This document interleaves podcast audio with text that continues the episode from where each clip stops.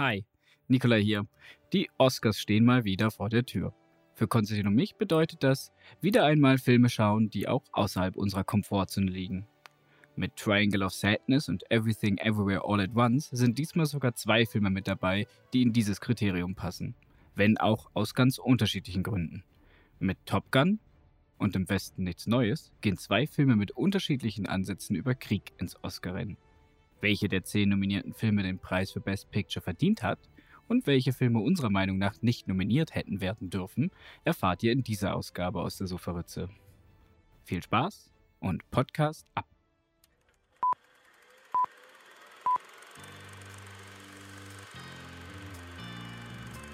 What you just said is one of the most insanely idiotic things I have ever heard. Everyone in this room is now dumber for having listened to it. Now, if any of you sons of bitches got anything else to say, now's the f***ing time! Who the fuck do you think you're talking to? Oh, yeah? Are you not entertained? Aus der Sofaritze. Äh, Oscars, ne? Jedes Jahr wieder reden wir über die Oscars, über die Stars, über die Filme, über die Politik hinter den Oscars. Dieses Jahr nicht ganz so heftig wie sonst. Ist mir aufgefallen zumindest. Es gab, gab auch keine Kontroverse in Hollywood. Ich glaube, das ist das. Ja, äh, Cold Start, genau, richtig. Oscars, äh, nein, keine Kontroversen äh, dieses Jahr. Irgendwie nicht so wirklich. Kein, kein, Kein Will Smith. Genau, niemand regt sich darüber auf, dass Jimmy Kimmel ähm, die Oscars nomini äh, nominiert, äh, nominiert, Er nominiert sie alle. Er nominiert sie alle einzeln. Ähm, ja, auch sonst keine Filme. Aber ich muss auch tatsächlich sagen, es ist, äh, auch, es ist irgendwie dieser Hype um die Oscars bei mir persönlich auch seit Corona wesentlich abgeflacht. Aber ich weiß nicht, woran das liegt. Es sind halt meiner Meinung nach auch keine spannenden Oscar-Filme mehr.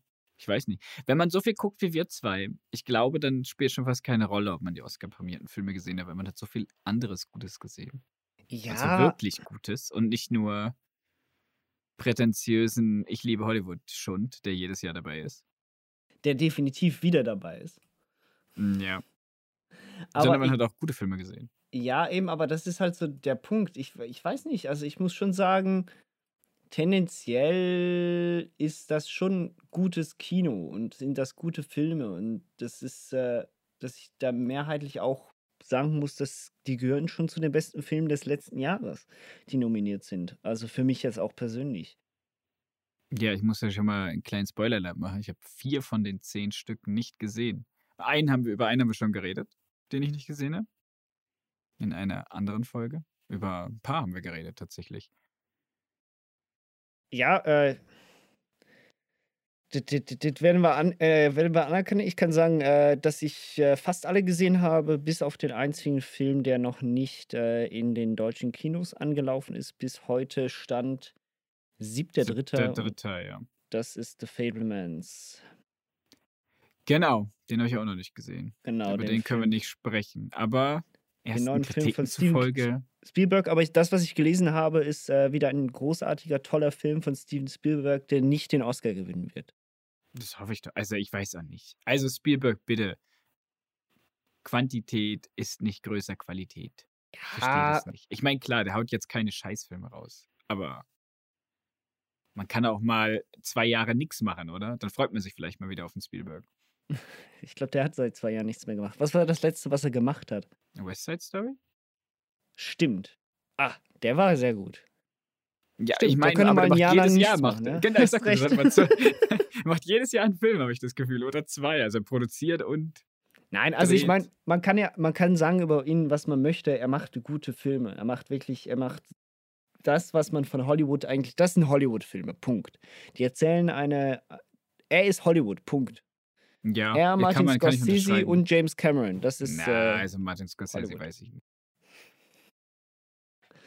Ja, aber auf jeden Fall, äh, ich keine Ahnung, ich freue mich drauf. Ich werde ihn auch die Woche sicher noch gucken. Ähm, ich bezweifle, dass er, dass er mich voll aus den Latschen kippen lässt, aber mal gucken.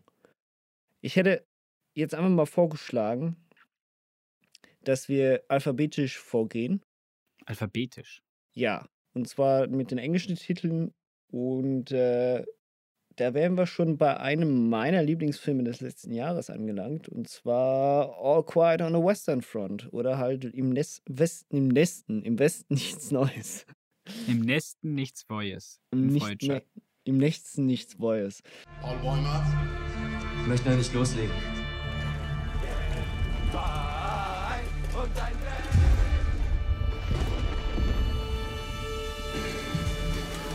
Sind jetzt an der Westfront.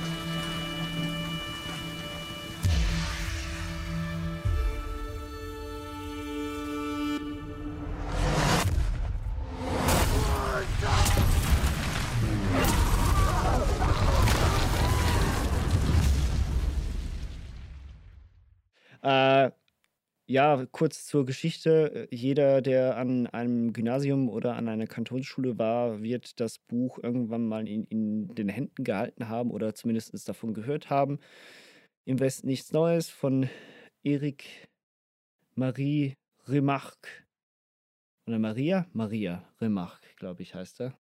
Äh, ein, eines der, der Antikriegswerke äh, nach dem Ersten Weltkrieg äh, geschrieben worden und äh, es war doch nach dem Ersten, ja, nach dem Ersten Hm, ja, Weltkrieg, es spielt ja auch im Ersten Weltkrieg. Ähm, eins, eins der Bücher, es ist ein bisschen plakativ, aber es ist tatsächlich eins, eins meiner Lieblingsbücher, eins der Bücher, die, äh, die ich, die mich äh, sowohl sehr gebrandmarkt als auch äh, ja irgendwie geprägt haben. Ich weiß nicht, Habe ich nie gelesen. Kann ich nicht sagen. Ich habe die Wikipedia-Seite von dem Buch gelesen, weil ich wissen wollte, was war Film und was war Buch. Und ja. Ja, das finde ich jetzt das verstand- interessant. Das finde ich sehr gut, weil dann habe ich ein, eine Stimme, die mal jemanden zu hören, der das Buch nicht kannt, kennt. Was, was hast du von dem Film gehalten? Ich fand den Film, ich fand den sehr anstrengend. Ähm, mich hat er auch mitgenommen tatsächlich. Ich hätte nicht gedacht, dass mich der Film so mitnimmt.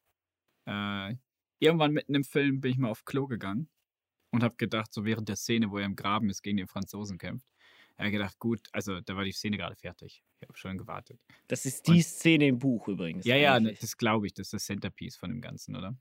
Und da habe ich dann gedacht, so gut, so zehn Minuten, dann ist Feierabend, hä? Bin, drück Pause und dann steht einfach noch Stunde zehn. Ich, was soll denn jetzt noch passieren?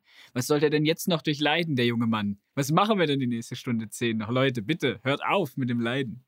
Äh, genau, und das war auch tatsächlich das. Also ich saß da, ich hatte mir eine Pizza bestellt und es Bierli geöffnet und dachte, ich gucke mir jetzt hier einen Kriegsfilm an. Also ich wusste ja, dass es ein Antikriegsfilm ist und dass er ein bisschen härter ist. Man hat ja auch davon geredet, hier irgendwie der Soldat James Ryan im Ersten Weltkrieg. Und ja, war jetzt nicht, also war von der Stimmung her nicht das Geilste, wenn du Leute irgendwie im Graben siehst und du wischst dir mit der Pizza die Tränen aus den Augen. Ja. Ähm, ja. Äh, ich, fand den, ich fand den sehr gut. Mich, mich hat er sehr gut unterhalten, er mich gefesselt.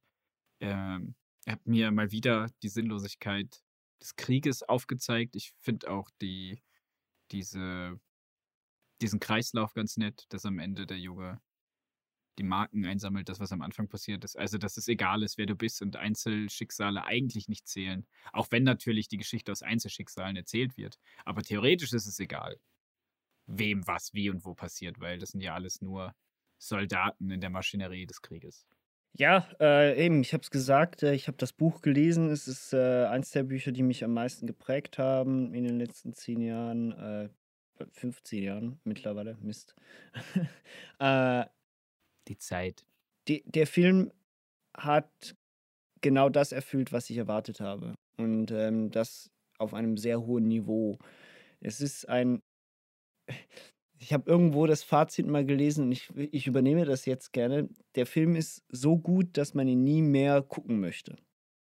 Ähm, und das, äh, der, der, Meinung bin ich immer noch. Ein Teil von mir hat Lust, diesen Film irgendwann nochmal zu gucken, und ein anderer Teil möchte nicht mehr zurück in dieses, in dieses Gefühl der, dies, dieser Verzweiflung, dieser kompletten ähm, Ahnungslosigkeit und dieser Leere, äh, in der man gegenübersteht in dem Moment, wie es unfassbar viele junge Männer dazu mal getan haben. Und ähm, Es ist, äh, er hat genau dieses Gefühl vermittelt und äh, es ist der absolute Horror. Also klar, Logo, auch dahingehend, Krieg ist immer, wenn es im Film, wenn es im Kino läuft, ähm, kann es leicht verherrlichend wirken. Ich finde, dieser Film kriegt es für das 21. Jahrhundert ganz gut hin, dafür, dass es ein großer Blockbuster ist an sich, ähm, diesen Krieg als das darzustellen, wie wir es vermuten oder wie wir es auch überliefert bekommen haben, und zwar einfach als riesige, absolute Tragödie. Und ähm, vor allem diese Geschichte von diesen jungen Männern, die äh, die Welt erobern wollen und dann eigentlich nichts anderes sind als Kanonenfutter. Und äh, eben, du hast gesagt, das einzelne Schicksal zählt halt gar nicht. Ja, wo du, gerade davon sprichst, dass man den Film nicht nochmal sehen will. Äh, als guten Kontrastprogramm dazu kann man sich 1917 anschauen. Über den Film haben wir jetzt auch schon öfter gesprochen. Stimmt. Und den Film, den gucke ich mir gerne zwei Stunden, drei Stunden, viertes Ja. Mal an. Weil der ist cineastisch, weil der hat so, der hat einen Stil. Das, der, der, der, äh, also ich, in Klammern und Anführungszeichen, der hat einen Stil, der Spaß macht, den man sich gerne anschaut. Diese, diese ganze One-Shot-Aufnahme, die, die Bilder sind teilweise auf äh, seltsame Art und Weise schön, während äh, nichts Neues, im Westen nichts Neues, jetzt sag ich auch schon, nee, egal, im Westen nichts Neues, äh, ja, ist halt ein deutscher, deutscher Film, der wird Deutsch genannt. Nein, der ist äh, im Westen nichts Neues, ähm, ganz anders. Also der Film eben, der Film will dir auch gar nicht Lust machen, den nochmal zu schauen. Und das Nee. schafft er extrem gut, diese, diese Stimmung. Du hast es gerade gesagt, dieses Verlorene, dieses Alleinsein, dieses mit, ja, eine neue Familie, oder? Also Ja. äh, der ganze Film von vorne bis hinten, ich finde, der macht es komplett richtig. Er ist zu Recht äh, ein Oscar-Anwärter. Ich finde es auch gut, dass er ein, ein, ein richtiger Oscar-Anwärter ist und nicht Mhm. nur ein ausländischer Oscar-Anwärter. Äh, Netflix hat da den richtigen Riecher gehabt, die, die Leute zu unterstützen finanziell. Und die haben Ja, den Job gut gemacht. Genau, es nach Schauspieler, der- 50 der- Jahren mal der- wieder auszuprobieren mit dem Film, ja, mit dem Genau. Mat Material. Und der, der österreichische Schauspieler, der, der junge Schauspieler vom Theater, mir fällt der Name gerade nicht ein, ich habe es mir auch Felix Kammer. Genau, äh, fantastisch. Also da bin ich gespannt, ob der äh, weiterhin in guten Rollen zu sehen ist oder ob er die Schweighöfer äh, Schweiger-Variante abdreht oder so. Ich hoffe, dass, dass man ihn noch, noch viel mehr sehen kann. Ich, ihn sehe ich, also ja, also ich hätte gern mehr von ihm. Ja, definitiv. Ähm, dein Vergleich übrigens äh, zu 1917, ich glaube, das ist einer, den äh, der ein oder andere äh, Cineast ähm, häufig zieht. Und ähm, auch ich hatte, ich glaube, mit meinem Bruder eine Diskussion darüber. Und 1917, auch wenn er ein Kriegsfilm ist, er ist per se nicht nur das, sondern er ist vor allem nicht unbedingt ein Antikriegsfilm, sondern er ist für mich ein, eigentlich ein Zeitthriller. Also das heißt, es geht um etwas, es, es geht eigentlich darum, dass man rechtzeitig irgendwo ist ähm, und die Rahmenhandlung spielt halt alles im Krieg, dass da teilweise auch was Antikrieg-mäßiges dabei ist, ähm, will ich gar nicht verneinen, überhaupt nicht, aber das ist in so kleinem Rahmen, man sieht auch so wenig von der eigentlichen Schlacht in 1917, dass es halt eben äh, was ganz anderes ist. Auch wenn man das Ausmaß des Krieges sehr wohl zu spüren kriegt. Ja, Und- auf jeden Fall.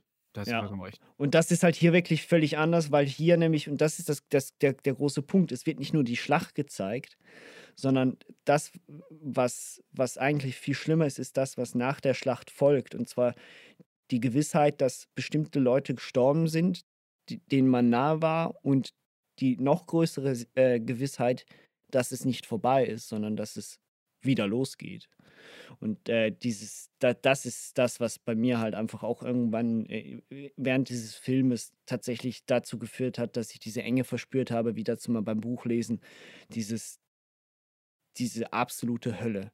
Du weißt, du kommst da vermutlich mit hoher Wahrscheinlichkeit nicht mehr lebendig raus. Eigentlich kannst du genauso gut aufgeben. Ja, also ja, die Wahrscheinlichkeit, dass du überlebst, ist sehr gering. Eigentlich. Und das, äh, ja, also es fängt ja auch im dritten Kriegsjahr an von den Vieren. Und das Genau. Ende eben mit diesem, mit diesen Leuten, mit diesen Menschen, die aus reinem Ehrgefühl äh, ihrer schlechten Erziehung gegenüber Leute in den Tod schicken. Also da der, der Kommandant, der am Ende Genau. um 11 vor 11 quasi noch also um 11 Uhr die letzten 10 Minuten des Krieges noch Leute an die Front schickt, einfach nur damit er seinen verstorbenen Vätern und Großvätern irgendwie was beweisen möchte, weil was er nicht geschafft hat, weil er angeblich im falschen Jahrzehnt geboren Ja. ist. Also, weißt du, wegen so einem Schrott sind da nochmal Leute draufgegangen und ja, der Erste Weltkrieg ist sowieso, ähm, was militärische Kriegsführung angeht, ein sehr spannendes Thema, weil alle Menschen überrascht waren, selbst die Leute, die dieses Zeug hergestellt haben, überrascht waren, wie, wie tödlich und industriell Krieg geworden ist zu dem Zeitpunkt. Ja, das ist wirklich Wahnsinn. Ähm, trotzdem ähm, muss ich, es gibt einen Grund, warum dieser Film halt ähm, auf der einen Seite großartig ist und auf der anderen Seite vielleicht auch nicht das Zeug hat, dazu einen Oscar zu gewinnen. Abgesehen davon, dass es eine Geschichte ist, die schon mehrfach erzählt worden ist und dass wir nicht, dass er jetzt auf keinem dieser Ge- Antikriegs-Filmgebiete jetzt absolut herausstechend ist. Also es gibt andere Krieg Antikriegsfilme, die das mindestens genauso gut hingekriegt haben. Ich finde auch, ähm, und das ist, ähm, ich verstehe, dass das viele Leute, die das Buch lieben, ähm, stark kritisieren und deswegen den Film auch schlecht finden. Ich finde es jetzt nicht so schlimm. Und zwar diese ganze, Ra diese ganze Nebenhandlung ähm, zwischen der deutschen und der französischen Regierung, der, die probieren, äh, diesen Krieg zu beenden. Weil ja eben, weil, weil Also der echte historische Kontext, der Genau, dieser ja echte historische. Kontext, Ja. genau. Das ist tatsächlich so eine Sache, die dem Film, äh, ich verstehe, warum sie es gemacht haben, damit sie, diese, da, damit sie diesem Krieg diese größere Bedeutung geben können. Ähm, oder zumindest vermute ich das. Für mich persönlich und auch eben für, viele Leute, die das Buch gelesen haben, reißt einen das immer wieder raus aus dieser, dieser eigentlichen Hölle. Aber, und das ist auch noch der Punkt, muss man vielleicht auch machen, weil sonst wären diese zwei, fast zweieinhalb Stunden noch unerträglicher. Man hätte, aber auch Gut, vielleicht. dann wäre der Film natürlich auch zwei Stunden. genau, man hätte dann vielleicht auch nur 45. knapp zwei Stunden draus machen oder 90 Minuten draus machen können. Das wäre dann, äh, dann wären es 90 Minuten in der Hölle gewesen und der Film wäre vielleicht noch mal einen Ticken besser geworden. Aber das ist jetzt nur meine Kritik. Ähm, Ich fand es gar nicht so schlimm, eben, weil ich das Buch nicht gelesen habe. Ich fand es eine nette, eine nette Side-Story, wie du sagst, dass man, ja, also Ja. als ich gesehen habe, da, dass sie da im Zug rumfahren, ich fand auch den, diesen innerlichen, innerparteilichen Konflikt, oder? Das, was Ja. ja im Zweiten Weltkrieg als Dolchstoßlegende zählt, diese, oder in gewissen Kreisen, ähm, was halt das nationalsozialistische Regime als Dolchstoßlegende erzählt, so muss ich sagen. Ähm, nämlich, dass ja kein deutscher Soldat auf deutschem Boden gestorben ist und deswegen, warum haben wir überhaupt aufgegeben? Äh, wird ziemlich gut rübergebracht, oder? Also vom, vom Aufschreiben der verstorbenen Soldaten ja, Ähm, absolut. bis hin zu der Szene im Zug. Also ich fand's, ich finde von vorne bis hinten gut. Ist es mein Lieblings-Oscar-Film, von denen ich gesehen habe? Nein. Weil es gibt noch zwei, drei bessere. Und das heißt was, weil der Film ist unglaublich gut. Ja, ein, eine Sache will ich noch kurz erwähnt haben, und zwar das, was diesen Film ausmacht. Deswegen habe ich jeden ähm, angeschrieben, den ich kannte, der nur ansatzweise ein Interesse für diesen Film haben könnte. Und äh, auch gesagt habe, dass man den im Kino gucken muss, mit Ausnahme vielleicht von dir, der mit ein anständiges Soundsystem zu Hause hat. Der Ton und auch die Musik ist absolut großartig für diesen Film. Also der macht einen unfassbar guten Job. Weil mit, wenn der Ton nicht so gut wäre und auch die Musik nicht so gut eingesetzt wäre, ähm, und zwar sehr mechanisch, eben absichtlich Indu- Industrialisierung etc., ähm, die den ganzen Krieg äh, vorangetrieben hat, äh, wäre das Ganze nur halb so beengend. Ja, Kann ich nur zustimmen. Kommen wir zu einem Film, der fast ein ähnliches Thema behandelt, wo ich schon vor 15 Jahren das Buch gelesen habe dazu. Ähm, du meinst Quatsch. Avatar? Avatar 2, ja. Das ist ein Klassiker, geschrieben von nach dem ersten Avatar-Krieg auf Pandora. Ja, Hat klar. ja da ein. Nee, äh, wir reden über Avatar 2 The Way of Water. I know one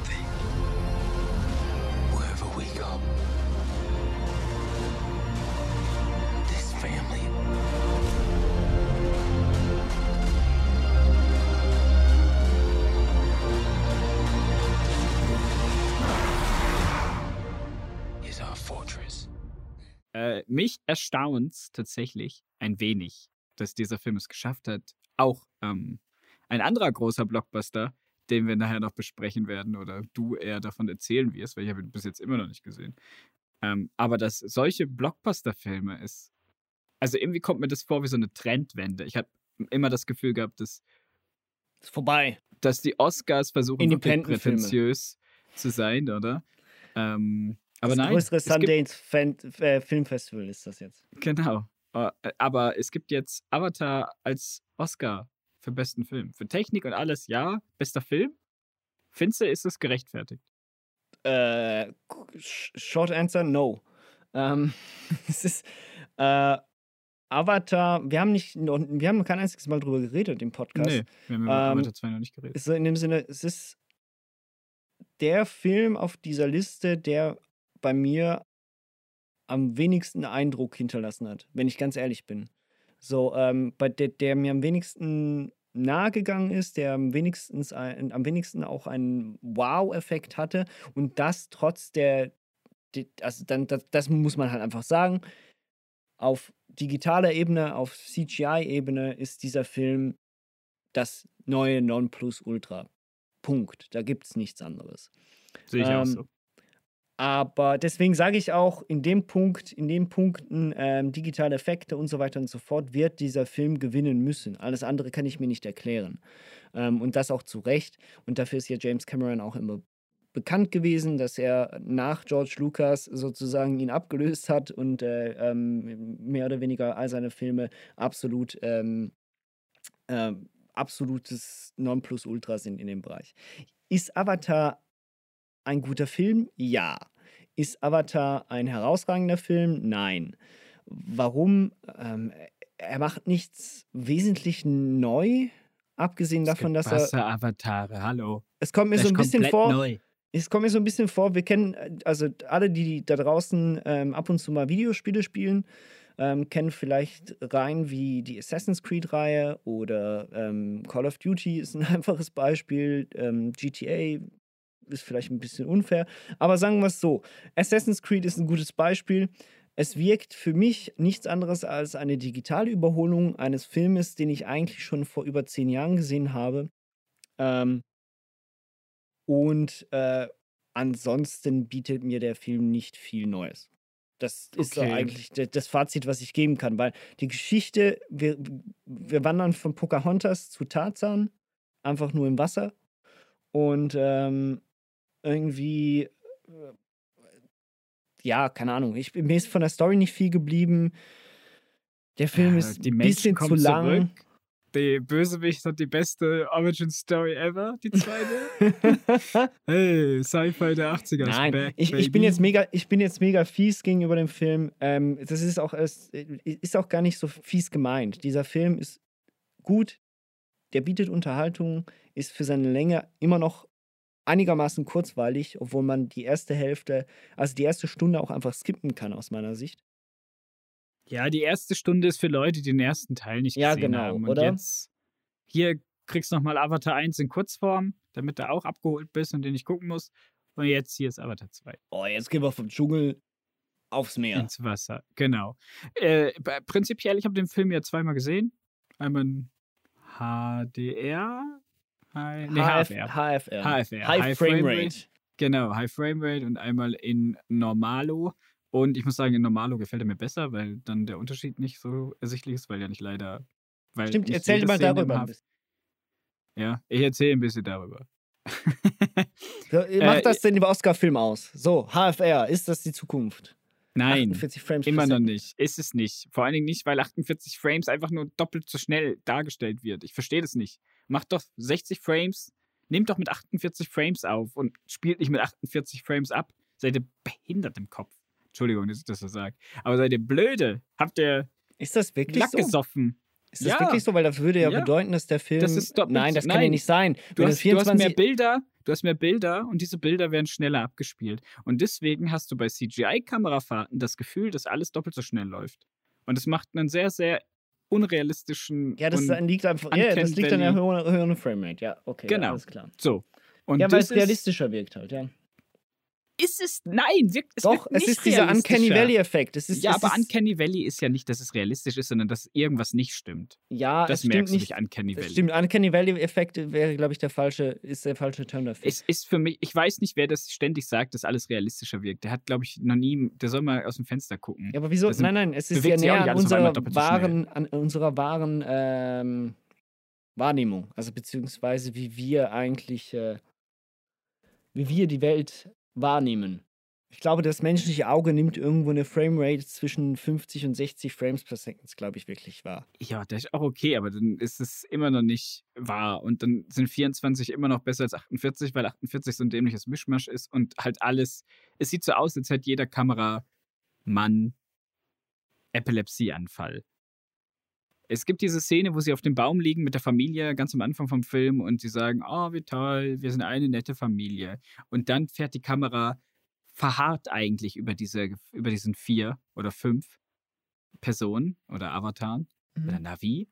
Und die Kamera bewegt sich viel zu schnell nach links und rechts. Oder was eigentlich so natürliche Kameramannbewegungen sein sollen, ist, weil es jetzt mehr Frames gibt, wirkt es einfach schneller. Es wirkt einfach schneller und es wirkt so dadurch unrealistisch. Und das Ja. stört mich. Und das stört mich dann extrem, wenn ich normale Szenen habe, wo Menschen sind, wo das HFR nicht aktiviert ist und wenn es CGI-Szenen sind, die nur computeranimiert sind.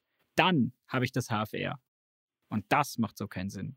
Und dann hast du jedes Mal, das ist wie wenn du The Dark Knight schaust und du hast die, die IMAX-Szenen, die normalen. Mich nimmt sowas immer, immer wieder raus. Ja. Und mich stört's. Und deswegen fand ich die Nicht-HFR-Version um Längen besser, obwohl sie vielleicht technisch gesehen nicht um Längen besser ist.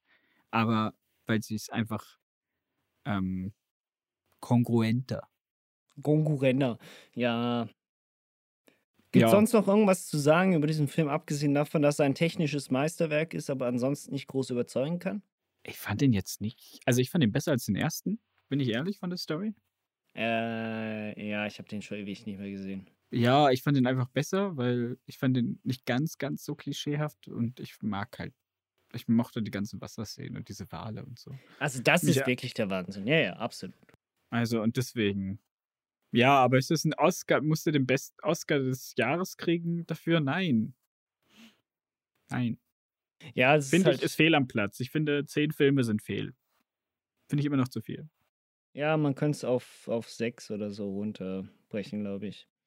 Aber Genau, auf die Aber was ich dir- aber- nämlich. zum, am, an den Anfang deiner, dein, deines, äh, dein, deines Gesprächs über Avatar ähm, zu kommen, ist, äh, ich finde es löblich und ich finde es schön, dass Blockbusters, Bla Blockbuster wie Avatar, und wir reden später auch noch drüber, wie Top Gun, ähm, tatsächlich eine Nominierung kriegen.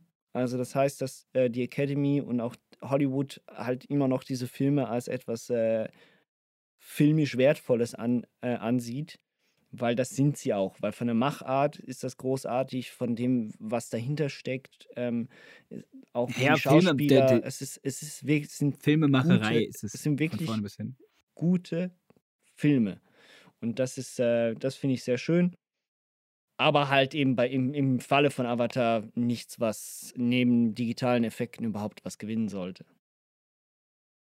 Genau, sehe ich auch so. Ja, kommen wir Damit auf, kommen wir zu einem Film, der gewinnen sollte. Ja, ich, ja, jetzt sind wir tatsächlich so, ja, gut, ja. Äh, dann, dann sag mal, warum Banshees of Inisherin, Inisherin. Inisherin äh, gewinnen soll. Call him Sonny Larry. Didn't you and he used to be the best of friends? We're still the best of friends. No, you're not. Who says we're not? Sit somewhere else.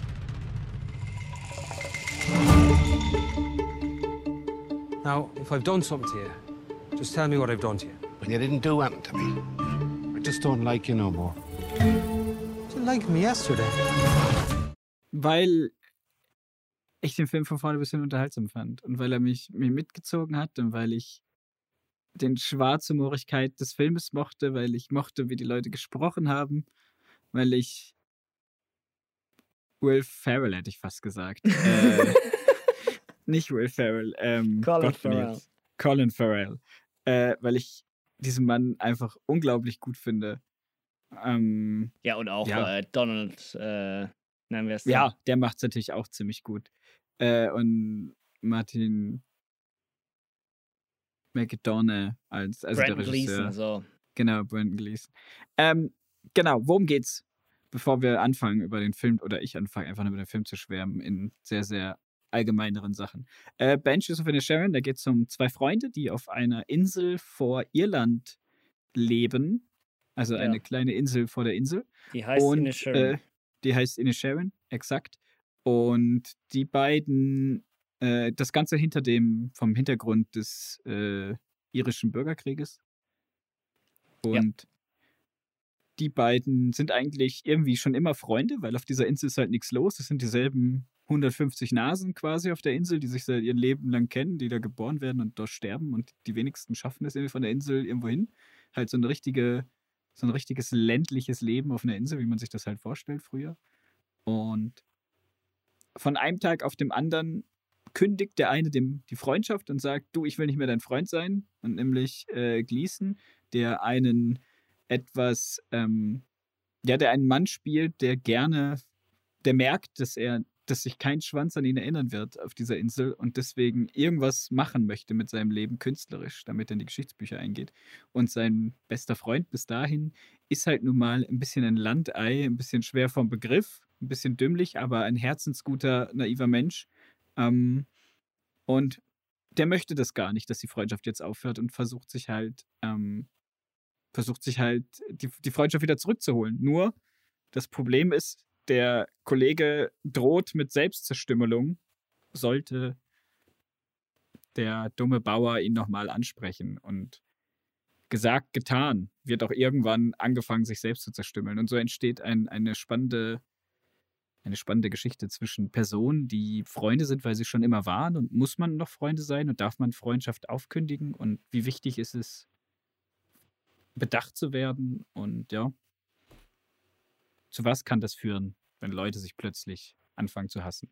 Ich fand diese ganze Geschichte einfach, einfach gut. Sie hat, die hat irgendwas in mir gekitzelt, in meinem Herzen, wo ich sagen musste, Moll, das ist der Film für mich, der den Oscar gewinnen sollte. Was nicht stimmt, weil beim übernächsten Film werde ich es wieder sagen. Aber einer der, der besseren Filme, so muss es vielleicht sein. Ich würde mich freuen, wenn er gewinnt. Ja. Ähm, ja, es ist äh, neben einem anderen Film für mich auch definitiv mein äh, Top-Kandidat. ich, ähm, dieser Film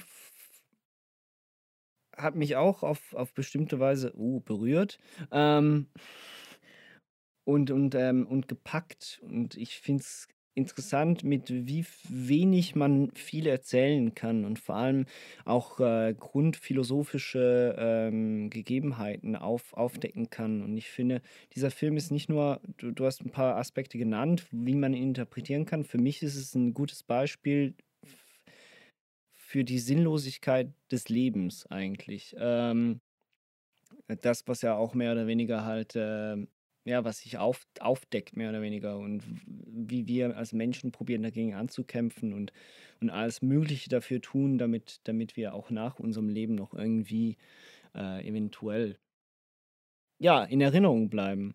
Und gleichzeitig, dieser Film hat so viele Ebenen und wirft so viele Fragen auf und ähm, hat dabei aber eine solche entspannte und schöne Atmosphäre, ähm, dass, dass er einen, also dass er mich zumindest mit ganz verschiedenen Gefühlen zurückgelassen hat. Also ich habe den, ich habe selten einen solch schön depressiven Film gesehen. Also das heißt, äh, es ist wirklich klar, Logo ist die Hauptfigur, äh, gespielt von Colin äh, Farrell, irgendwie bemitleidenswert und, und ähm, ist halt naiv und so weiter und so fort. Aber es gibt dann halt doch auch Punkte, wo ich, wo, wo man sich überlegen muss, ob ein- er tatsächlich so ein netter Mensch ist, weil er, er setzt sich ständig über das hinweg, was, was Brandon Gleason ähm, eigentlich ähm, haben möchte. Er ignoriert seine Schwester immer dann, wenn sie was von ihm möchte ähm, und äh, geht immer zu ihr, wenn sie ihm Bestätigung geben soll. Es ist halt so, das sind so die Punkte, so auch, auch Wahrnehmung, Selbstwahrnehmung und Fremdwahrnehmung und ähm, das ist, ist ja, es, es sind dieser Film ist sehr vielschichtig. Das macht ihn für mich aus. Und ähm, was ich großartig finde, ist, dass es wirklich Schauspieler, ähm, Sch Schauspielerkino ist. Also das heißt, es ist vor einer wunderschönen Kulisse, aber sonst haben wir da nicht viel. Es ist auch, es ist auch dieses, es wird auch schön dargestellt, wie, wie trostlos und doch irgendwie schön dieses Leben auf, auf so einer Insel sein kann. Es gibt ja nur vier Ortschaften gefühlt auf diesem Dorf. Genau, oder? Es gibt richtig. Ja die, das, die Stadt oder da, wo die Post ankommt und die Leute weggehen können am Hafen. Und dann gibt es da die Kirche, den Pub, den Pub, den Pub und äh, das Haus von ihm, von Ja. den beiden jeweils. Das ist alles. Mehr gibt's nicht. Ein Fluss noch. Also Meer, was da irgendwie die Insel teilt. Und das ist, und äh, deswegen, es ist auch immer so leicht, ähm, fast schon, ja, es ist äh, klar eine melancholische Stimmung auch immer wieder da. Und trotzdem ist immer so ein, ein lachendes und ein weinendes Auge, mehr oder weniger, weil das alles so. Ja, ist eine Dramakomödie. ist- Ja. Ist, keine Ahnung. Ja, irgendwo schon. Es ist halt extrem britischer Humor oder halt irischer. Und Er ist Brite eigentlich. ja, dann halt. Ich spiele aber in Irland. ja. Meh. äh, ja, auf jeden Fall haben wir da Humor von der Insel, von einer von den zwei. Und trotzdem äh, super ernste Geschichte, die eigentlich nicht lustig ist, vor allen Dingen.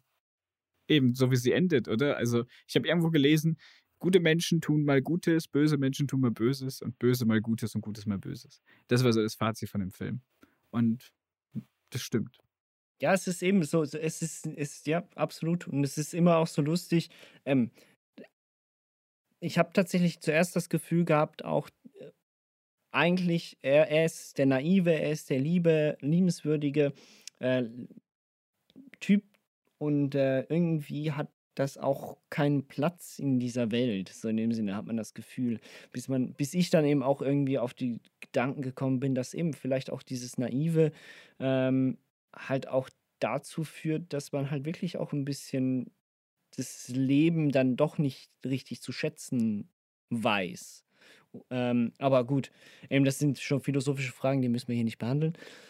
Auf jeden Fall, für mich der Film, der mich am meisten, ja, der, der mich am meisten äh, dann überrascht hat, ähm, von der Art und Weise, wie er die Geschichte erzählt und was er erzählt und vor allem auch das, der mich, der mich noch länger beschäftigt hat. Ja, sehe ich ähnlich, sehe ich ähnlich. Finde ich gut, kann ich nur empfehlen. Wenn ihr den noch nicht gesehen habt, Kommt am 15. März auf Disney Plus. sehr gut, dann schaut euch das an. Guckt euch, guckt euch bitte diesen Film an. Und wie immer im Original, aber diesmal mit Untertitel. Ich habe, ich habe ihn, glaube ich, sogar größtenteils ohne Untertitel geguckt. Auf Deutsch dann. Nein, nein, auf Englisch. Ich kann, ich kann Äh. Irish, weißt du? äh, our Quafflin. Er er ja, Our ja. Quafflin. Our Quafflin? a Fecken. yeah.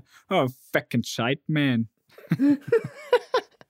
Okay, und damit kommen wir vom Irish kommen wir zum ähm, Southern Accent. Uh, äh, wir er sind bei äh, uh, Elvis. Get a haircut, buttercup! In that moment, I watched that skinny boy transform into a superhero.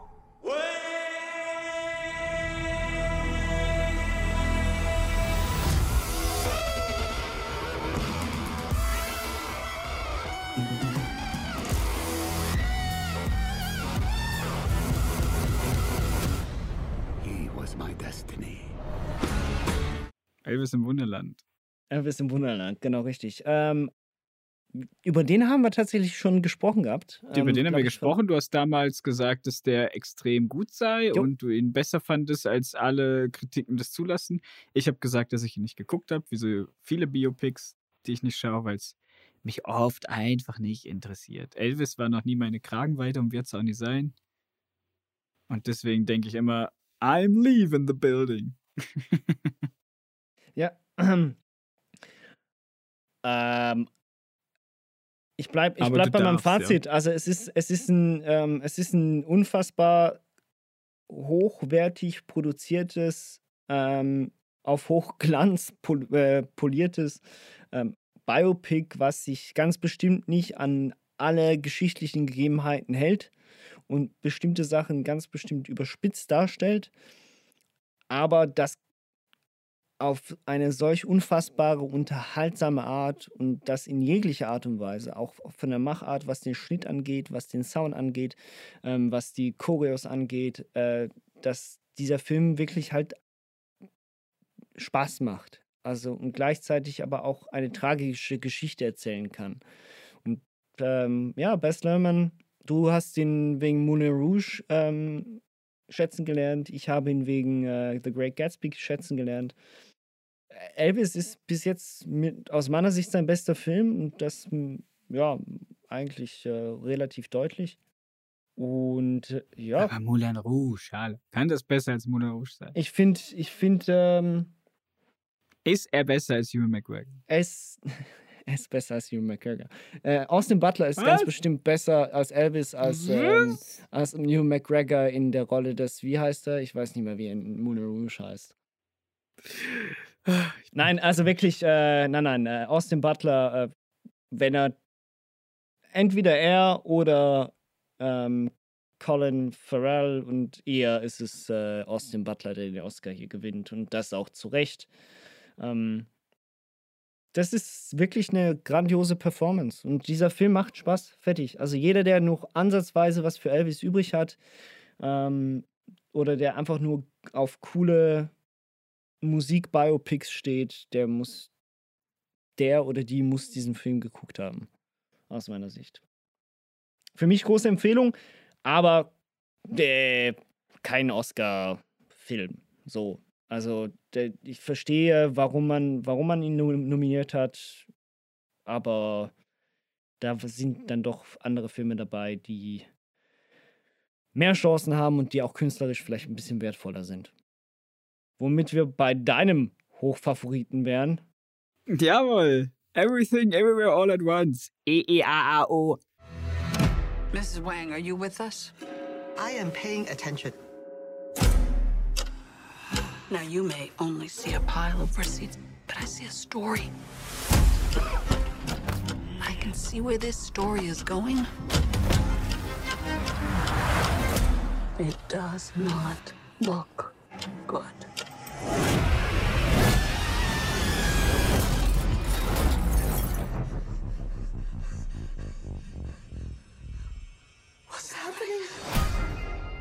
Der Film, der 90 Minuten nichts erzählt, um dann 30 Minuten alles zu erzählen.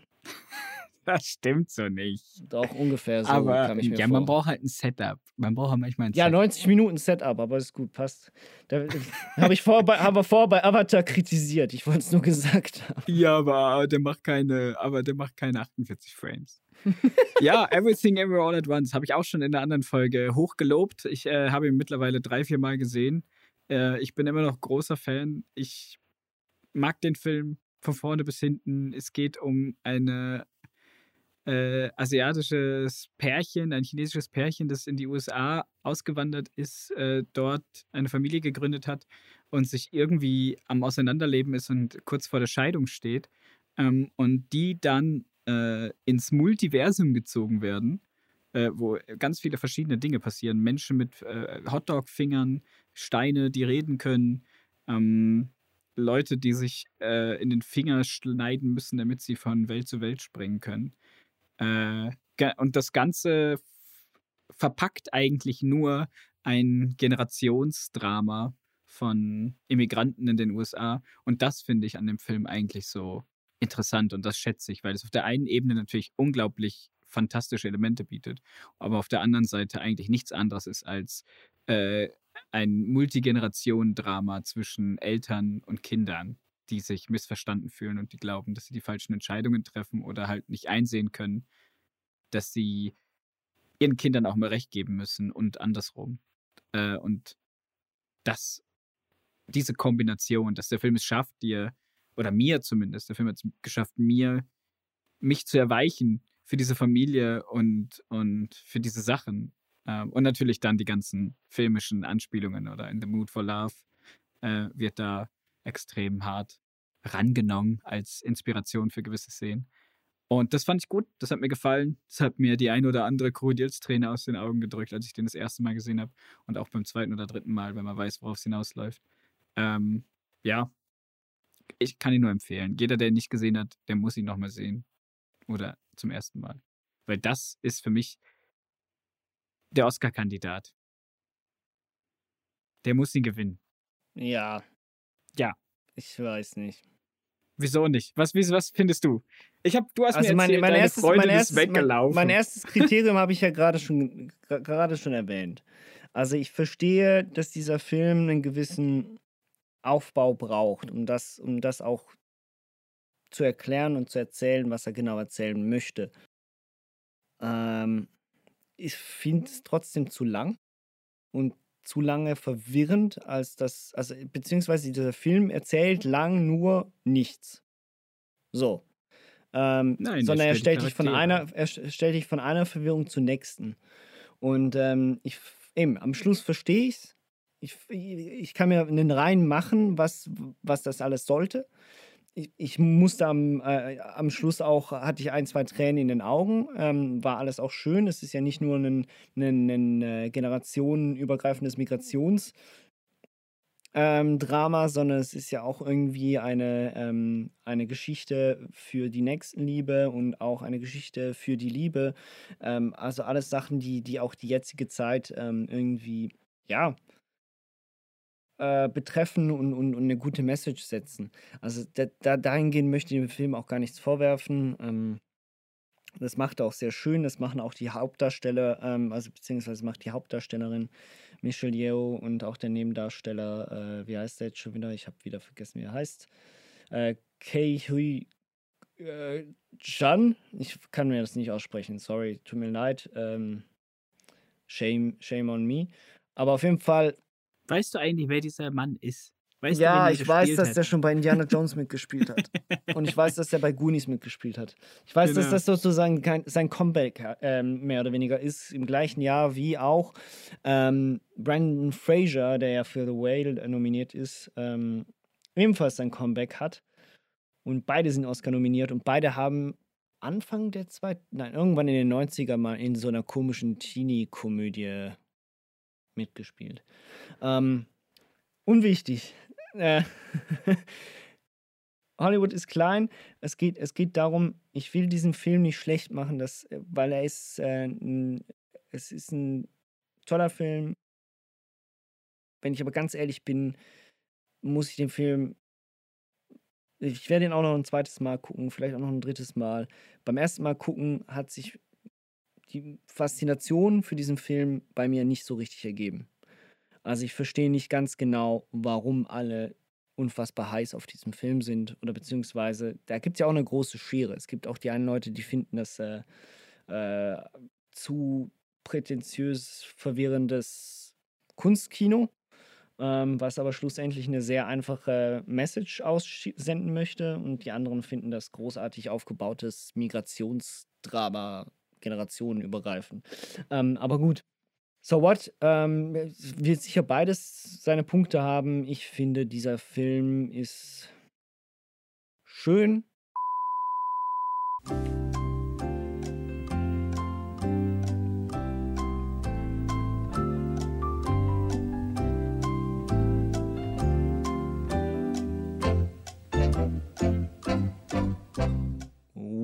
Upsi. Ähm, ja, da gab es Tonprobleme auf meiner Seite. Die Aufnahme hat gestoppt und wir haben zehn Minuten weitergequatscht. Ähm, wir waren aber gerade am Ende meines Fazits zu Everything Everywhere All at Once. Ähm, dieser Film ist schön, Komma,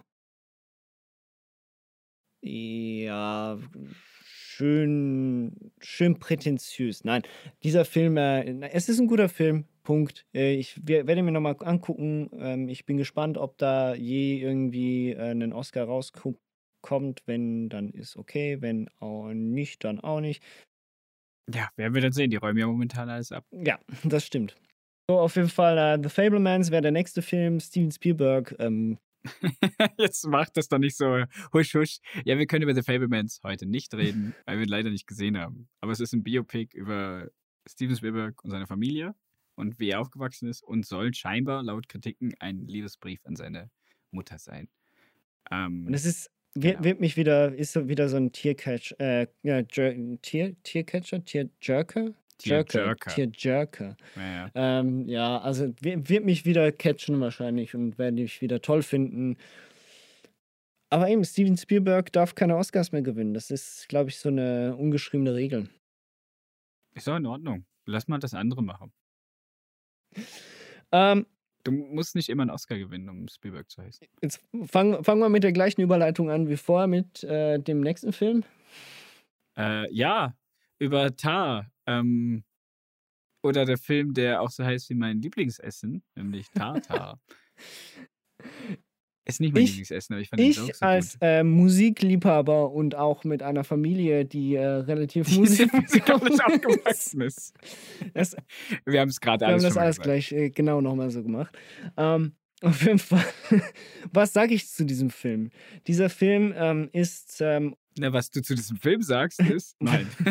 was ich zu diesem Film sage, ist, dass er, ähm, dass er dafür, dass es äh, über eine Dirigentin geht, die am Berliner Philharmonieorchester ähm, dirigiert, sehr wenig Musik drin hat, weil es aus meiner Sicht auch kein Musikfilm ist, sondern in erster Linie ein Psychothriller ähm, der alten Schule. Das heißt, ähm, nicht wirklich groß ähm, viel zu sehen, viel mit dem Kopf mitdenken etc. Hitchcock ist ein Name, ähm, der damit groß geworden ist und der das mitbegründet hat.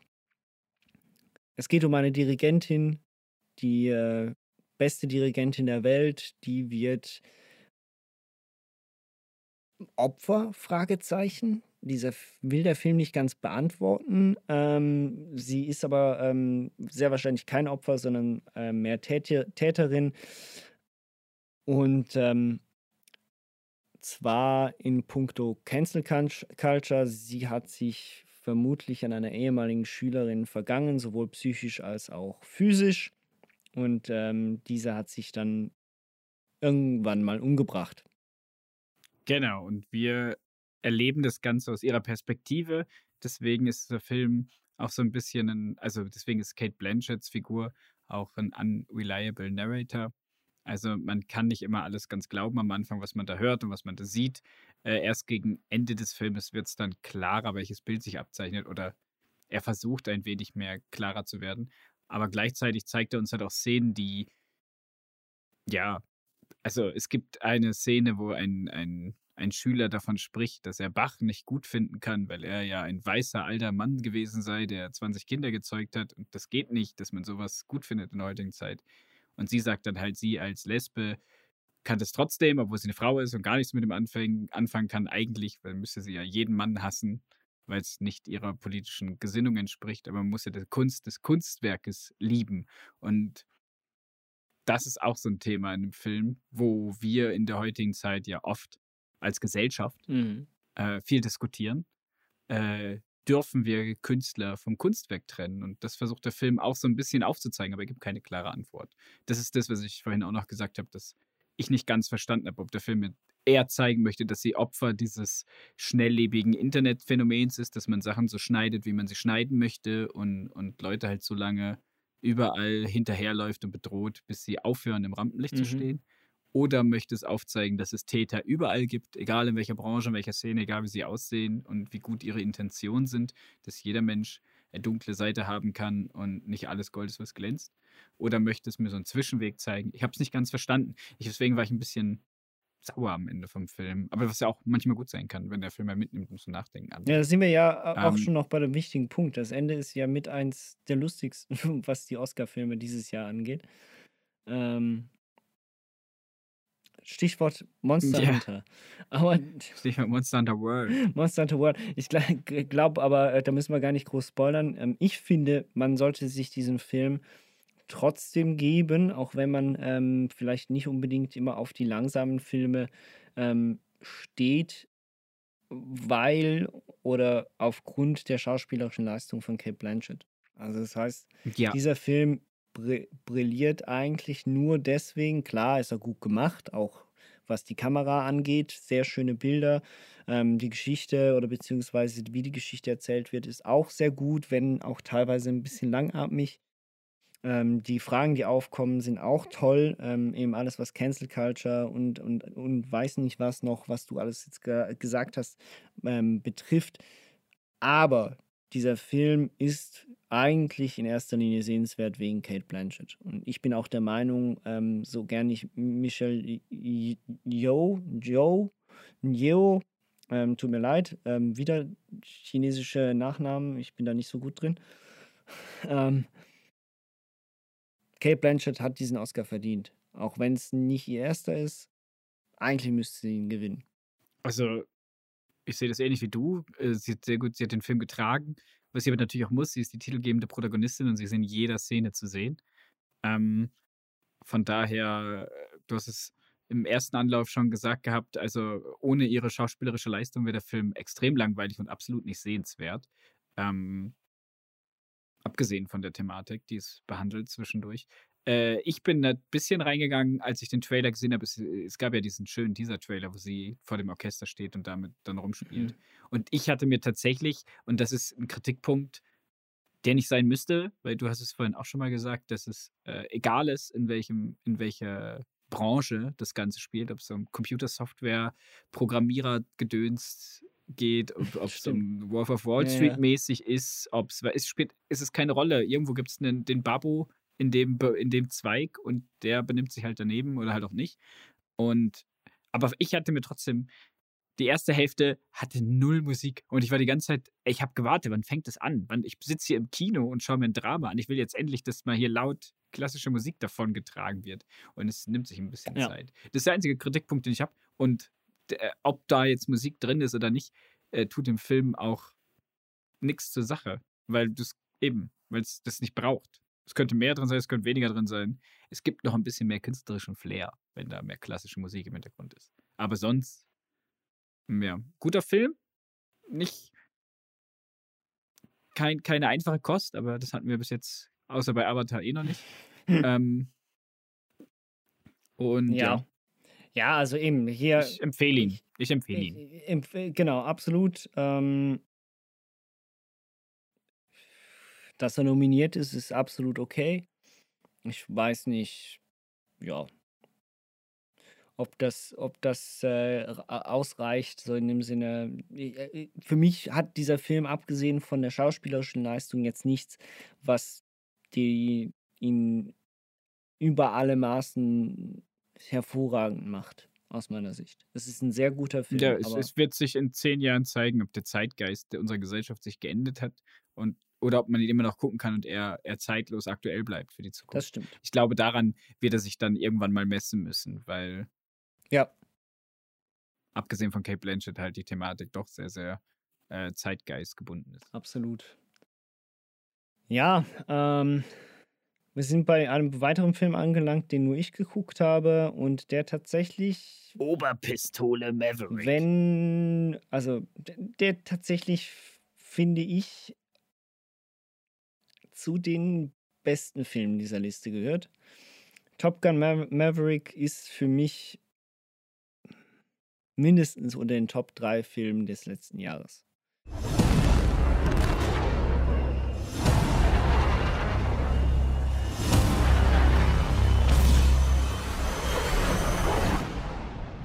The end is inevitable, Maverick.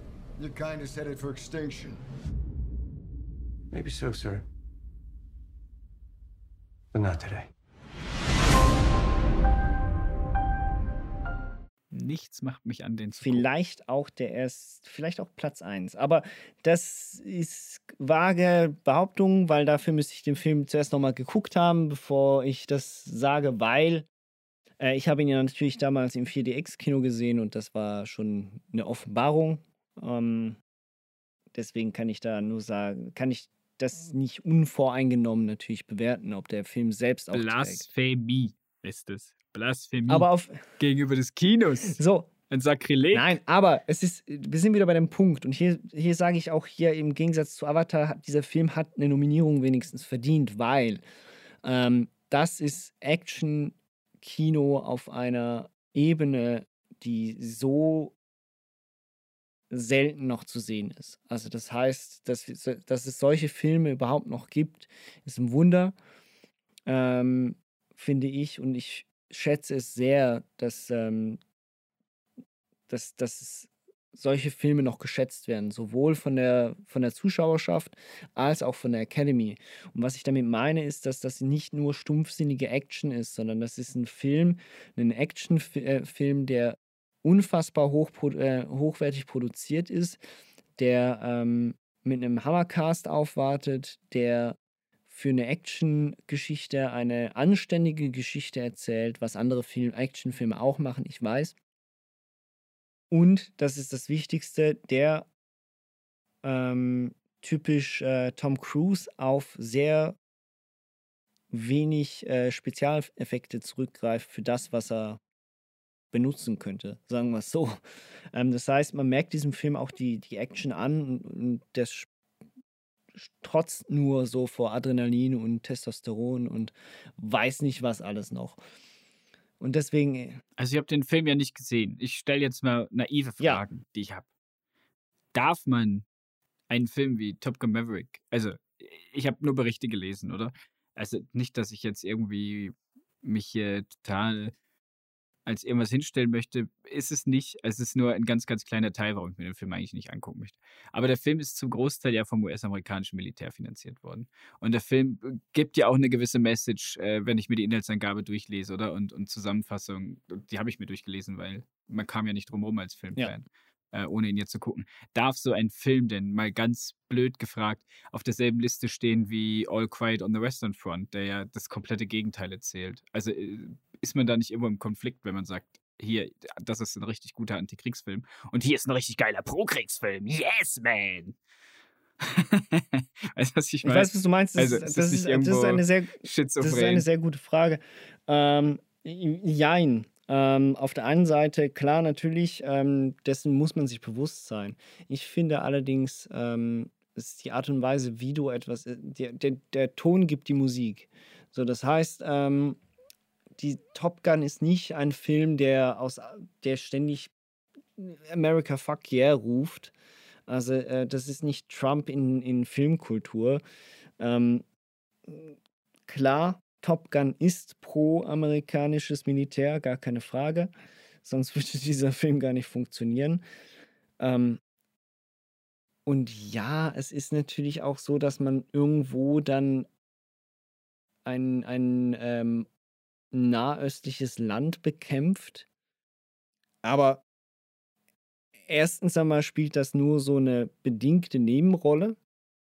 Also es geht eigentlich vielmehr um diese Truppe, ähm, die ähm, probiert, die beste Fliegertruppe aller Zeiten zu werden und dann halt einfach ein krasses einen krassen Heist sozusagen. Es ist nämlich eigentlich fast noch nicht mal unbedingt ein, es ist mehr ein Heist-Movie dahingehend, weil sie sich alle vorbereiten müssen, weil sie alle diesen perfekten Flug hinkriegen müssen, um, um nachher die Bombe richtig zu setzen. Wir sehen den Feind an sich gar nicht. Der Was Feind, für eine Bombe denn? Was macht denn die Bombe? Die, ja, es geht darum, dass da irgendwo ein Atom, ja. äh, ein Atomsilo ist und äh, das ist so ein imaginärer Staat aller Iran, glaube ich. Ich bin mir auch noch nicht mal mehr sicher. Und ähm, das ist irgendwo stupide natürlich im Krater eines ehemaligen Vulkanes oder bei einem Berg unten dran irgendwie dieses Atomsilo und sie müssen das kaputt machen, weil sie Informationen haben, dass da halt Atombomben drin sind. So. Und sie müssen trainiert werden, um durch dieses enge Gelände zu fliegen und dann im richtigen Winkel irgendwie da, da hinzukommen, um die Bombe dann abzuwerfen und alles in die Luft zu jagen. Ähm, Sie müssen dieses Manöver machen, dass sie aus in den Weltraum fliegen können, kurzzeitig. Nein, nein, nicht ne? aus dem Weltraum, aber sie, nein, nein, das ist so ein Berg. Guck dir, äh, ich verstehe nicht ganz genau, warum du diesen Film nicht gucken möchtest. Ähm, weil mich Flugzeugfilme nicht interessieren. Ja, aber dich interessiert. Also, Entschuldigung, du hast dir fucking Fast and the Furious 7, 8 und 9 gegeben. Und wirst dir auch noch 10 geben. aber du willst dir Top Gun Maverick nicht geben?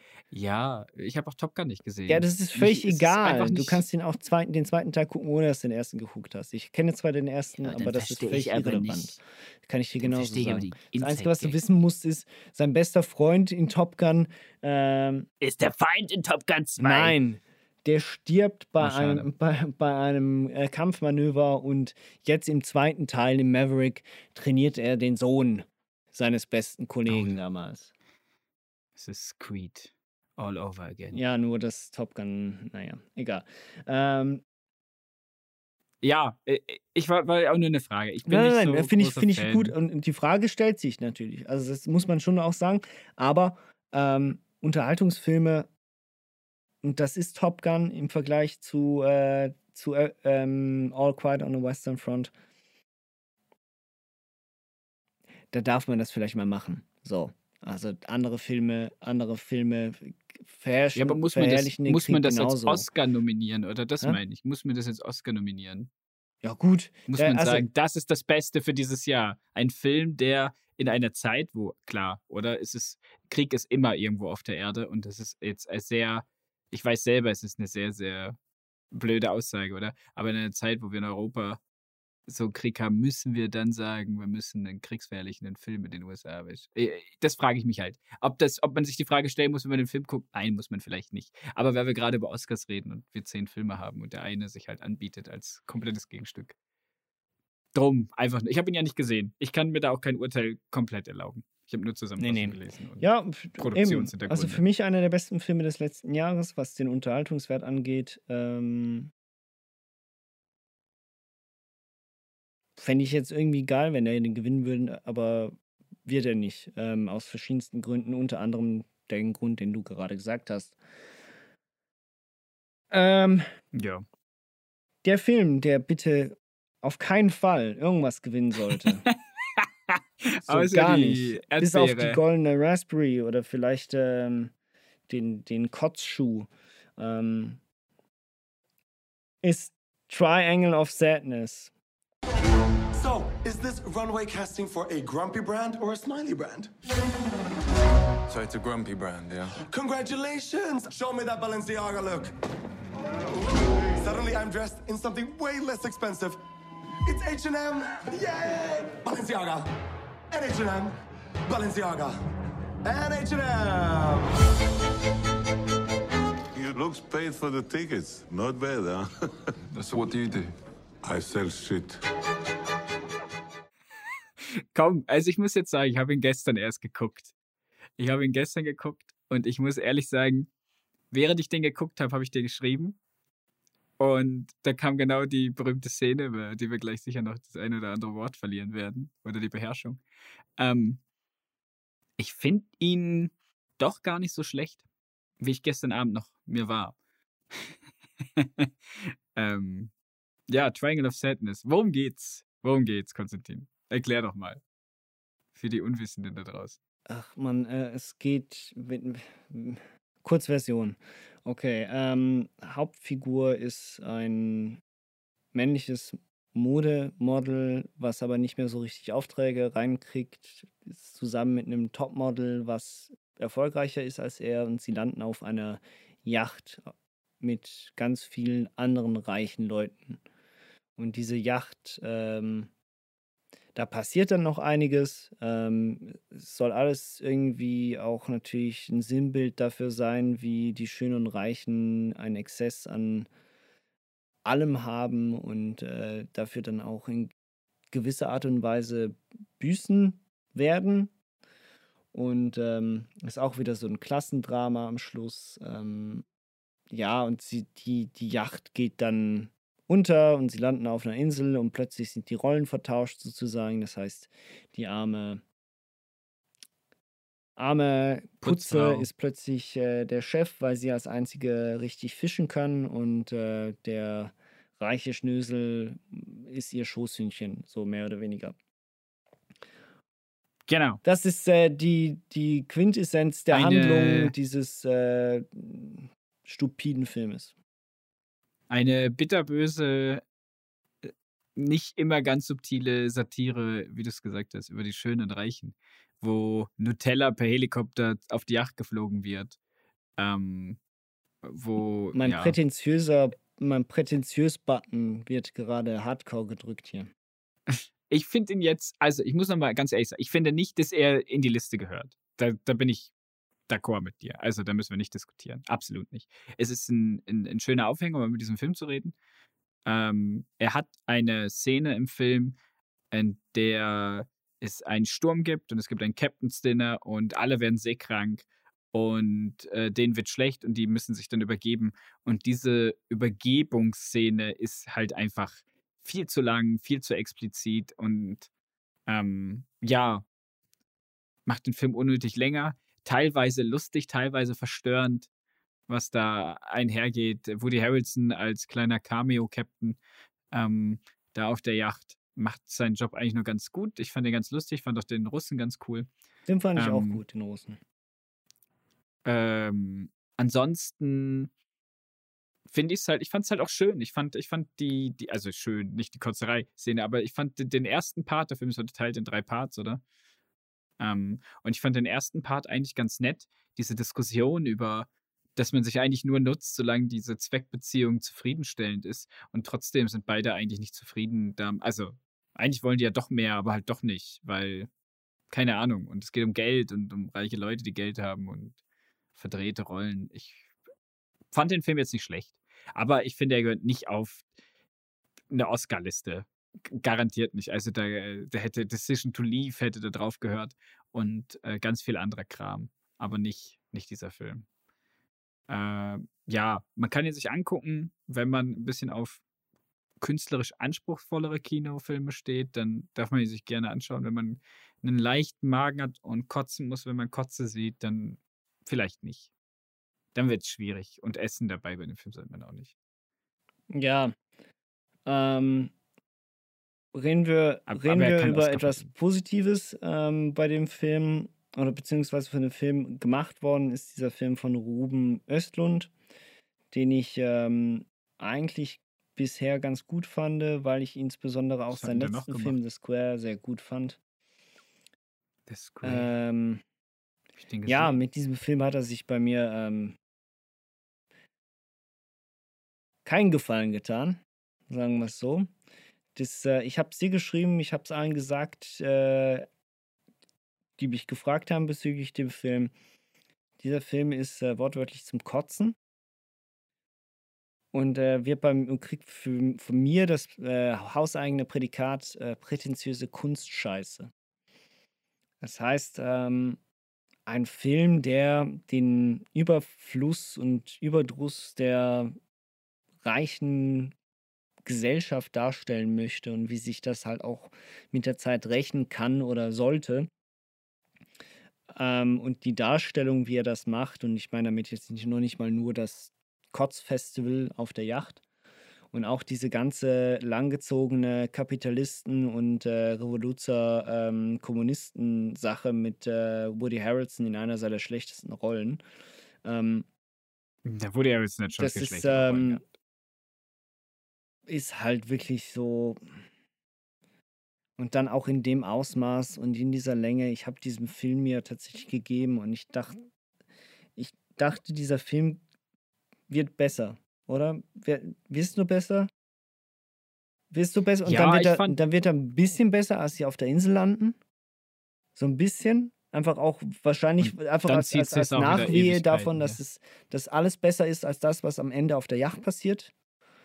Und ähm, dann endet der Film halt auf einer Note, die nicht nur unbefriedigend ist, sondern auch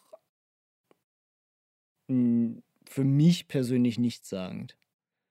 Interpretationsspielraum. Ja, eben deswegen prätentiöse Kunstscheiße. Das heißt, du wirst mir zuerst alle, du wirst mich mit, du bewirfst mich mit Dackelscheiße, ähm, sagst, ja, jetzt siehst du mal, was du davon hast von deinem Wohlstand. Und ähm, dann zeigst du mir noch an, äh, zeigst mir noch an, ähm, wie es dem Hund jetzt besser geht. Und ähm, schlussendlich bewirfst du mich mit dem Hund. Das ist so ungefähr Ja, das das. Ende, so, also es den- ist halt so. Das Ende ist nicht gelungen, definitiv nicht. Aber ich sag ja auch, es ist für mich kein Oscar-Film. Ich weiß nicht, was der auf dieser Liste zu suchen hat. Ich kann's, ich kann's nicht sagen anders. Ich weiß es einfach nicht. Ja. Also da hätten tausend andere Filme Es hingehört, aber nicht dieser. dieser, dieser Film erschließt sich mir halt wirklich. Also bei Everything Everywhere All at Once, da bin ich vielleicht auch einfach, war ich vielleicht auch nicht in der richtigen Stimmung oder habe vielleicht irgendwie bestimmte Sachen dann nicht ganz gecheckt. Ähm, dem will ich mir aber sicher nochmal geben. Triangle of Sadness ist für mich gestorben. Diesen Film gucke ich nicht mehr. So. Nee, muss man auch nicht. Aber es war für mich der erste Film von ihm. Ja, ähm, eben, The Square kann ich jedem empfehlen, ist auch zu langatmig, aber ist äh, auf seine Art und Weise wesentlich unterhaltsamer und lustiger. Äh, weil er auch sich jetzt dort ein bisschen exklusiver verhält. Das ist mehr so eine, ja, auch eine Kunstkritik. So eine Kritik an der, an der Kunstwelt und etc. Vielleicht, vielleicht ist das, liegt das auch einfach an mir. Vielleicht habe ich was gegen äh, Kritik an den Schönen und Reichen. Deswegen kann ich Triangle of Sadness nicht gucken. Ähm, ja, ne, wenn man immer die ganze Zeit kritisiert wird, will ich auch nicht sehen. Nein, ähm, positiv, positiv tatsächlich, ich fand äh, ihn als Schauspieler fand ich ziemlich gut. Ähm, jetzt weiß ich seinen Namen leider nicht mehr. Ja, und sie fand ich auch gut. Ja. Und dann habe ich gelesen, wo sie, Sie demnächst noch mitspielen wird. Sie ist tot. Sie ist Mit tot. 32. Sie ist einfach nach der Premiere. Ja, sie ist, äh, hatte eine Blutvergiftung. und Ist dran Ja. gestorben.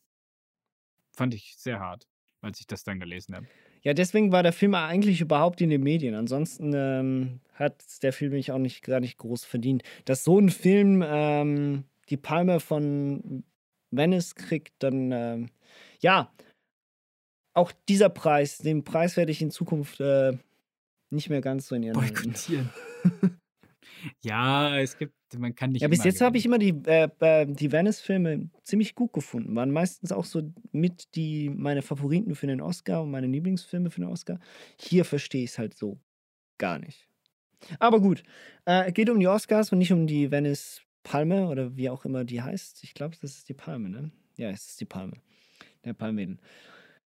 Wir kommen zum letzten Film der Reihe und ähm, für mich so eine kleine Perle tatsächlich. Habe ich nicht gesehen. Ich habe nur den Trailer gesehen und dann habe ich gedacht, harter Tobak schaffe ich nicht mehr, bevor wir darüber reden. Das schaffe ich nicht auch noch.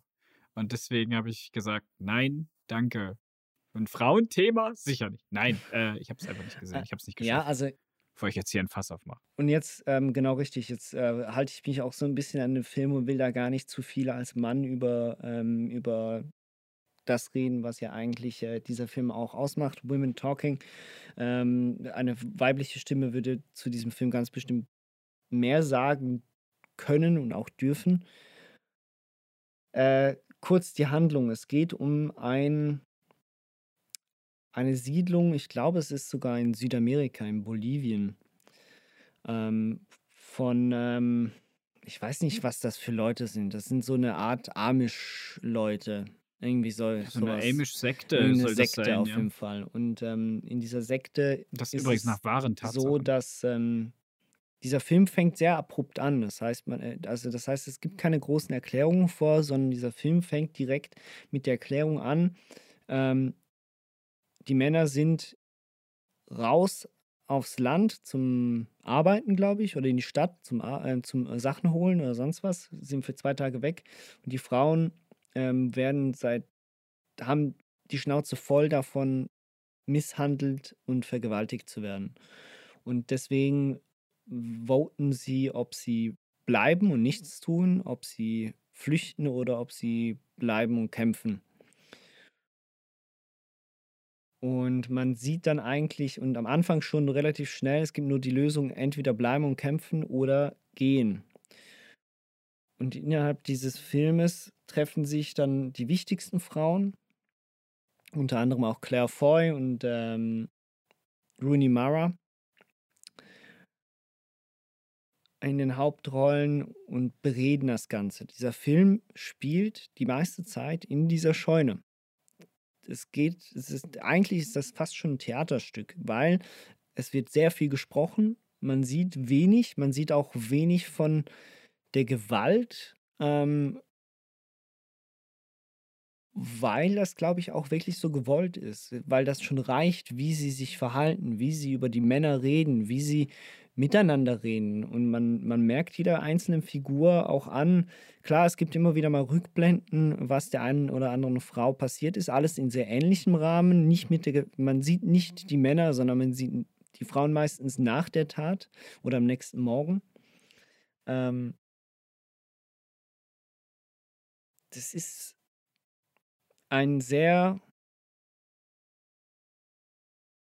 sehr emotionaler Film äh, äh, und äh, macht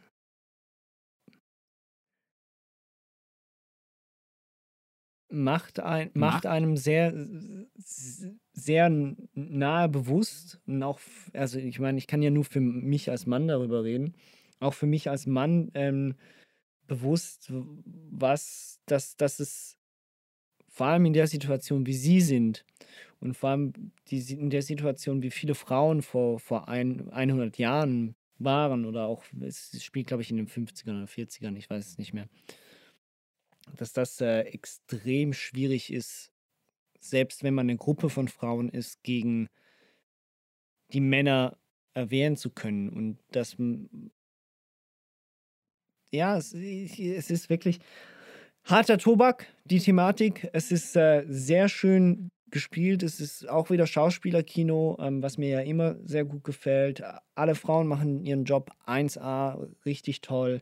Ähm, mit Ben Withshaw als ähm, einziger netter Mann, den man überhaupt auch sieht in diesem Film als einziger Mann, der in dieser Frauenriege sozusagen das Protokoll führt und Lehrer ist auf dieser, auf dieser Farm. Ja, ey, ich, ich, will, ich will gar nicht so tun, als ob ich die Thematik, ähm, äh, als ob ich über die Thematik wirklich was sagen dürfte oder sonst was. Aber dieser Film hat mir einiges, hat mir einiges aufgezeigt, hat mir einiges bewusst gemacht und ähm, finde ich, finde ich, ist ein sehr, sehr, sehr schön gemachter, kurzweiliger ähm, Film tatsächlich über, ja, über dieses, dieses Verhältnis Mann-Frau und mit was Frauen äh, teilweise zu kämpfen haben. Ja. Okay, meinst du Oscar, Oscar verdächtig oder Nein. einfach nur wieder Nein, ich glaube Zeitgeist? nicht. Dafür ist, also der Zeitgeist ist da. Das, das ist nicht der Punkt. Ich glaube, dahingehend hätte er es schon verdient. Ich finde auch, ähm, es, ist, es ist dann doch zu, zu klein. So. Das ist vielleicht der Punkt. Nicht, dass das ein Kriterium sein sollte für die Oscars, aber es ist ein Kriterium. Ähm, es ist dann doch halt äh, ein Kammerspiel in erster Linie. Und äh, es wird viel geredet, wenig gezeigt. Ist der Film in so einem Sepia-Look, oder? Genau richtig. In so einem leichten Sepia-Look, genau richtig. Es ist am Anfang auch kurz gewöhnungsbedürftig. Aber tatsächlich, also dieser, dieser Film hat mich äh, stärker gepackt, als ich es gedacht habe. Na gut, ich meine, ist das eben das, was ich gelesen habe, so und die Kurzfassung und den Trailer, der ja auch schon eigentlich nur eine Szene zeigt, wie sie miteinander reden. Habe ich auch gedacht. Also, den muss ich mir mal antun, wenn, wenn ich Bock drauf habe. Also, das ist jetzt nicht irgendeiner, wo dich hinsetzt und sagt, boah, heute hatte ich einen scheiß Arbeitstag. Komm, wir gucken uns den an. Das ist sicher der, obwohl, also es ist wenigstens der Film hört, also so viel kann ich sagen, dieser Film hört natürlich mit der Hoffnung auf. Und ähm, das ist auch schön gesetzt, also beziehungsweise man, man geht mit einem guten Gefühl daraus. Okay. Halt nur nicht als Mann. Nein, Quatsch. Ist ein ernstes Thema. ähm, In- in- in- in- Nein, also das ist natürlich immer eine Interpretationssache. Das ist natürlich dann auch eine Wahrnehmung seiner eigenen, ähm, ja, seiner eigenen Art. Ähm, keine Ahnung, wie du dich als ich Mann habe den fühlst. Film nicht gesehen. Ich weiß Mann natürlich siehst. nur, Ähm, worum es geht. Das Und, heißt, das ja. kannst du mir am Schluss, wenn du den Film gesehen hast, ähm, Werde ich dir nochmal sagen. noch mal ja. sagen. So, was fällt den Frauen abzuhauen? Hallo? Nee. Äh, ja. Genau, das sind die zehn oder neun Oscar-Filme, die wir jetzt besprochen haben. Ähm, ich empfehle euch fast alle Filme. Außer Top Gun Maverick. Sonst alle. also Ähm, wenn, wenn, wenn man, einen mit ins Grab nehmen müsste. ja gut, dann sind wir, glaube ich, beim Banshee. hm? Wahrscheinlich schon. Wahrscheinlich ja. schon. Benches of Inisherin. Ich empfehle wirklich, auch also äh, auch wenn es dem einen oder der anderen nicht gefallen wird, ähm, wirklich im Westen nichts Neues. Wer das Buch nicht gelesen hat, sollte wenigstens den Film gesehen haben. Sehe ich auch so. Und wer den Film nicht gelesen hat, sollte wenigstens das Buch schauen. Ja, geht auch so. Ja. Finde ich gut. Einfach mal drauf gucken. Aber mal drauf gucken. Muss nicht lesen, einfach mal starren aufs Ja. Buch. Finde ich super. Äh, genau. Und ansonsten Everything Everywhere All at Once empfehle ich wie immer, ähm, schaut es euch an. Cooles Sci-Fi, Paralleluniversum, Gedöns. mit Herz, mit viel Herz. Bist du noch da? Ich bin noch da. Also, ja. ich dachte gerade, du bist rausgeflogen. Nö, ich habe Alles klar. ich hab weitergeredet. Kannst ah, du ja, so ja, dann, dann ist ja gut. Nein, ähm, ja. Ähm, ich glaube, ich gucke mir Banshee dann nochmal an, wenn er dann auf Disney Plus ist. Tatsächlich. Dieser Film hat mich doch stärker geprägt, als ich gedacht habe. So ein Teil von mir ist auch so, ein Teil von mir hat so tatsächlich auch so ein bisschen Bock, so dieses zurückgezogene, völlig langweilige, halb, äh, halbtags stets betrunkene Leben. Das finde ich geil. Also, sorry, auch wenn das natürlich absolutes No-Go ist und, und ungesund hoch 100, oder? Aber dass sie einfach um 14 Uhr jeden Tag in diesem Pub gesessen sind Mhm. und sich da irgendwie die Kante geben und eigentlich haben die nicht gearbeitet. Oder die Hälfte von denen hat irgendwie nur Ja, so. da ging es ja nur noch um, um sich selbst versorgen zu können. Fertig. Ja. Aber wie haben sie, wie haben sie ihn versorgt? Wie haben sie das Geld? Ja, aber ja. Egal. Äh, Handel. Ja, ging Milch. Handel. Milchhandel. Der Polizist, dieser Wichser. Das ist der hat wirklich, so, ist mir so auf den Sack, dieses Arschloch.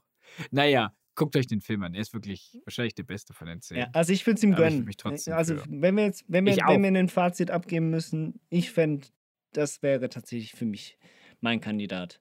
Dann hätte er, dann hätte zwar Martin McDonough ähm, schon seinen zweiten Oscar innerhalb von fünf Jahren, aber gut. Ja, ich denke aber eher, dass es Fabelmanns wird, auch wenn ich ihn nicht gesehen habe, einfach nur weil Oscar Hollywood. Glaubst du? Beweihräucherung. Ich könnte es mir vor. Ich habe ihn nicht gesehen, ich kann es nicht sagen. Ich weiß es nicht, aber äh, ich könnte, es könnte jeder von, also ich glaube, es könnte jeder von den zehn werden, weil die sind alle nominiert. Und mit dieser, und Aber- mit dieser großen Weisheit ja. verabschieden wir uns. Entlassen wir euch. Nein. Ihr seid frei. Ja. Ihr seid frei. Legt die Kopfhörer Absolut. ab. Lauft. Rennt dem Sonnenuntergang entgegen oder Aufgang oder dem Mond. Ich weiß es nicht. Tut etwas mit eurem Ja. Leben. Oder schaut diese Am besten alles. Überall und ähm, alles gleichzeitig. Genau. Also, tschüss. Danke dir, Nikolai. Danke auch dir. Tschüss. tschüss.